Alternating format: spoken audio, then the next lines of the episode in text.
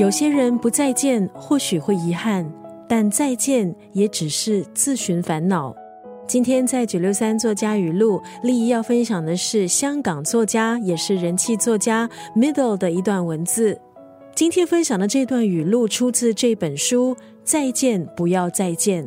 这是 Middle 最新的短篇小说集，里头收集了哪些故事呢？有二十个关于再见的故事。我们都有不敢回望的记忆。没有说出口、来不及说出口的再见，在这二十个关于再见的故事当中，Middle 就要带领读者去放下，借由一个个和再见有关的故事，尝试和自己和解。我们生活中可能曾经都有这么一个人，你以为跟他的关系可以长久，可是到后来却比陌生人还要疏离。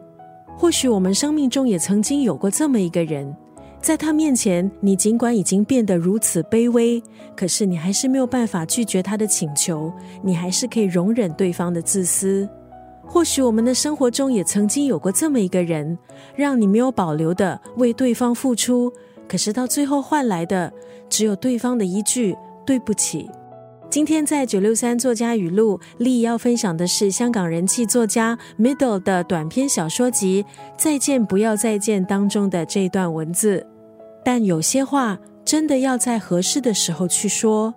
晚了再说也只会为彼此带来无尽烦恼。没有办法好好的说再见是一种遗憾，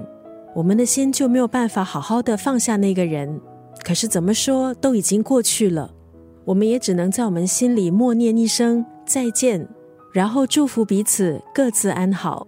今天在九六三作家语录分享这一本短篇小说集。再见，不要再见当中的这一段文字，但有些话真的要在合适的时候去说，晚了再说也只会为彼此带来无尽烦恼。